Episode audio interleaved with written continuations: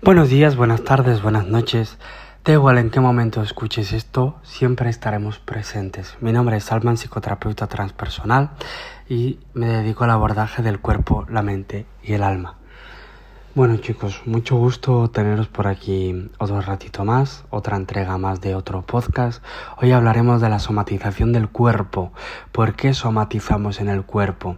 Porque nuestras emociones tienen mucho que ver con nuestras patologías, porque la emoción es importantísima sanarla para que nuestro cuerpo físico esté sano, esté en equilibrio. Bien, hoy hablaremos de los distintos lugares donde se guardan las emociones en nuestro cuerpo, cómo canalizarlas y cómo liberarlas o soltarlas. Así que allá vamos. Uno de los elementos más importantes que habitualmente visito en consulta tiene mucho, mucho, mucho que ver con la somatización. Es decir, hay muchas veces que un estado ansioso, depresivo, eh, malhumorado, de rabia, de carácter, guarda una emoción detrás. A veces el paciente llega y dice, no sé lo que me pasa, ¿no? No sé por qué me pasa. Y entonces lo que hacemos es investigar en su cuerpo cuál es el, el motivo en origen, ¿no? Nosotros creemos eh, en que el cuerpo tiene memoria, guardamos en el cuerpo aquello que no hemos expresado hacia afuera, que no ha salido hacia afuera o que no ha quedado resuelto. Esto no me lo he inventado yo, procede de eh, la memoria celular. Entendemos que el cuerpo tiene una serie de memorias que quedan registradas y guardadas. Y afecta tanto a la vida que muchas veces desarrollamos en origen ciertas patologías que a veces se van complicando o ciertas enfermedades porque no hemos sacado hacia afuera aquello que nos pesa, ¿no? Ejemplo, dolor de cabeza, dolor de frente, tiene que ver con el estómago, con aquello que no hemos sido capaces de digerir cuando decimos se me ha indigestado la comida, he tenido tal disgusto que se me ha indigestado la comida. Bien, la garganta, dolor de garganta. Eh, suele ser una no comunicación, un no entendimiento, un no acompañamiento, ¿no? Muchas veces son agentes externos patógenos, eh, tiene que ver con bacterias, con virus, pero para que estos agentes patógenos puedan acceder, tiene que haber una apertura detrás, una repercusión detrás que no se ha sanado. Bien. Para el corazón, cuando hay un exceso de fatiga, hay una sobrecarga, estamos sosteniendo emociones que no son nuestras, los estados ansiosos y depresivos, ¿no? La ansiedad tiene que ver con que eh, estoy en el camino equivocado, estoy sosteniendo algo que no es mío, estoy agarrando emociones de los demás que no son mías, ¿bien? Y los estados depresivos es bloqueo, es estoy bloqueado, estoy bloqueada y no sé hacia dónde dirigirme. Siempre decimos que es que ha perdido el norte, ¿no? Ha perdido el foco, ha perdido dirección de vida y esto hace que puedas tener estados depresivos o momentos depresivos, porque normalmente cuando alguien está deprimido dice yo eh, no nada tiene sentido, ¿no?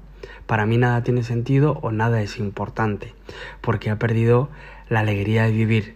La alegría de vivir la guardamos en el corazón y también en el estómago y en el intestino. Bien. Eh, por ejemplo, el hígado guarda siempre herencias familiares. Tiene mucho que ver con que eh, cuando hay patologías hepáticas relacionadas con la sangre, relacionadas con el sistema inmune, relacionadas con eh, desintoxicación orgánica, siempre, siempre, siempre tiene que ver con que hay factores familiares detrás de algún tipo de historia. ¿Esto qué quiere decir? Según lo que para ti sea tu concepto de familia. Hay veces que no es una familia como tal, son tus amigos, es tu pareja, son tus hijos, eh, es tu jefe que lo consideras como tu familia, es la empresa que la consideras como tu familia. Es el concepto de familia, no la familia como tal. Bien. Eh, para los órganos reproductores ¿no? Eh, sexuales, en general eh, patologías eh, normalmente bacterianas, cuando o, que nos encontramos muchísimos casos que tiene que ver con fistitis recurrente, por ejemplo. Hay alguna forma de abuso. Generalmente suele haber detrás algún tipo de abuso. No tiene por qué ser sexual, sino que muchas veces es emocional, es rechazo hacia tu propio cuerpo, es negación de tu propio ser, es conflicto con tu propia naturaleza, con tu propio cuerpo, ¿no? Eh, y estos son ejemplos de diversos estados de somatización en el cuerpo. Cuando nosotros investigamos cuál es la memoria celular de tu cuerpo, de tu organismo, siempre descubrimos que hay algo que escondéis o que guardáis en e, el, organismo, ¿no? En cada uno de estos órganos es una representación real de lo que no se ha manifestado. Bien. Aquello que no digieres con el estómago, simplemente cámbiale el foco, cámbiale la mirada, observa, la compasión es importante para poder digerir, para poder comprender. No lo asumas como un dolor personal, porque si no, no vas a poder digerirlo. Bien, lo que se te queda guardado en el corazón, sácalo, llóralo, libérate, suéltalo. La carga que tengas, suéltala. Y si no la puedes soltar, al menos acéptala con amor en la medida de lo que puedas. Bien, si no puedo luchar contra ello, tendré que aceptar mi, propia experiencia, ¿no? Y, y, entender qué sentido trae detrás todo eso que estoy viviendo, todo aquello que guardas en la garganta, que no expresas, que no comunicas, que no dices, se enquista, libéralo hacia afuera, a veces son fantasmas del pasado, a veces son historias no resueltas, a veces son eh, eh, comunicaciones no expresadas, a veces son eh, que alguien ha fallecido y no te has despedido. Muchísimas cosas así, sácalos hacia afuera. Si puedes hacerlo con la persona o con la situación idónea, adelante. Si ha quedado registrada en el pasado, escríbelo, libéralo. Bien.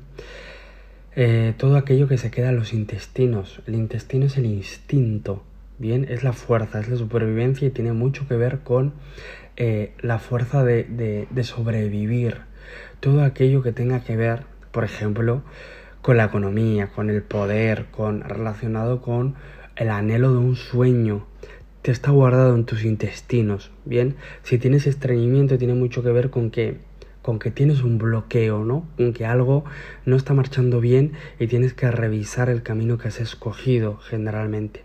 O a veces son memorias de la infancia, es un dolor recurrente de la infancia que se ha quedado guardado ahí. Bien. Eh, si eso es así, revisa qué dolor guardas desde que eras chico o chica. Bien, ¿Qué memoria es la que guardas dentro de ti que no has permitido liberar? liberar? Cuando eso lo conozcas, cuando eso puedas redescubrir qué es, simplemente sácalo hacia afuera. Sánalo. Cuando me preguntáis cómo, la escritura me parece sumamente sanadora. Bien, la comunicación me parece sumamente sanadora. Hablar para abrazar, comunicar para abrazar, escribir para abrazar. Bien. El cuerpo guarda este tipo de memorias y nuestra memoria celular al final trae una serie de efectos si no liberamos lo que, no, lo que cargamos, lo que pesamos. Y esto lo visito todos los días en consulta. Abrazar para soltar y soltar para abrazar. El cuerpo es el reflejo vivo de lo que uno lleva en su interior. Un cuerpo castigado, un cuerpo con dolencias, un cuerpo eh, inflamado, es un cuerpo generalmente enfadado, ¿bien? Es un cuerpo que está incómodo, que está molesto. Esto no es verdad absoluta, ¿bien? Esto es un esquema de lo que habitualmente vemos dentro de, de los procesos emocionales de nuestros pacientes y no tiene por qué ser estrictamente lo que te estoy planteando, ¿bien? Es un reflejo, es un esquema global Puede ser que en tu caso no sea así o sí sea así. No sé desde dónde me estés escuchando, ¿no?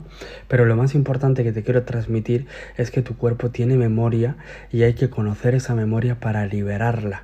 Bien, cuando son, por ejemplo, eh, patologías como la diabetes, generalmente es un estado de amargura, es un estado de, que la vida requiere mucho esfuerzo y que estoy cansado o cansada de tener que hacer tanto esfuerzo, ¿no? Como que me canse, me agote.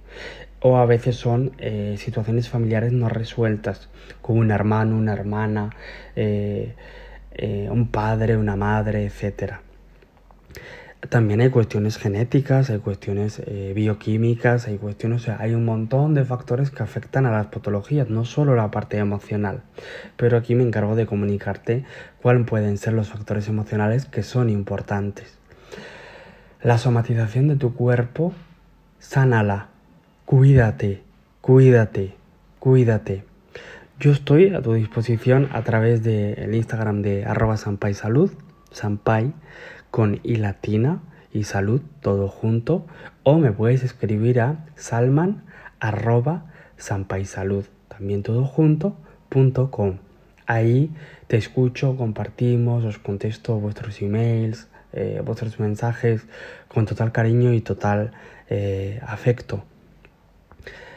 La somatización es importante porque guardamos en el cuerpo aquello que no expresamos hacia afuera, guardamos en el alma, porque también hay heridas de alma, y esto lo hablaremos más adelante, guardamos en el alma aquello que no hemos sanado en el cuerpo, que no hemos sanado hacia afuera.